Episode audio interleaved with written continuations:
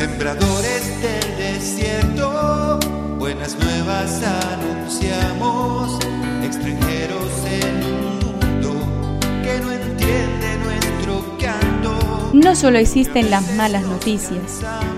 Te invitamos a escuchar esta buena noticia que Jesús, que quiere renovar al hombre, hoy tiene para nosotros. Que me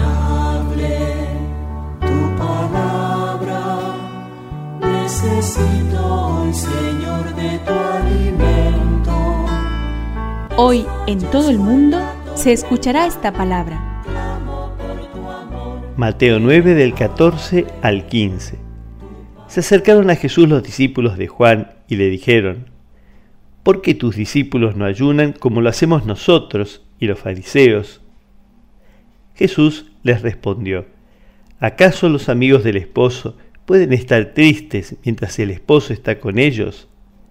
Llegará el momento en el que el esposo les será quitado y entonces ayunarán.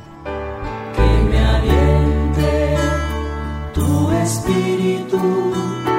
Necesito que me llenes de valor. A los fariseos no les gustaba ver al grupo de Jesús comiendo y bebiendo con pecadores, recaudadores y personas indeseables. Les parecía un grupo poco austero.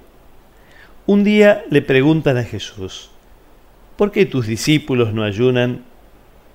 Jesús les responde, Sería tan absurdo como si los invitados a una boda se vistieran de saco, se echaran ceniza sobre su cabeza y se pusieran a ayunar junto al novio.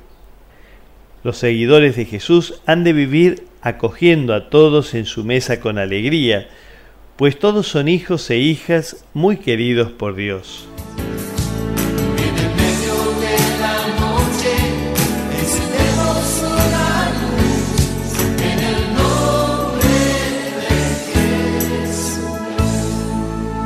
Es una contribución de la parroquia catedral para este tiempo en que Dios quiera renovar a su pueblo.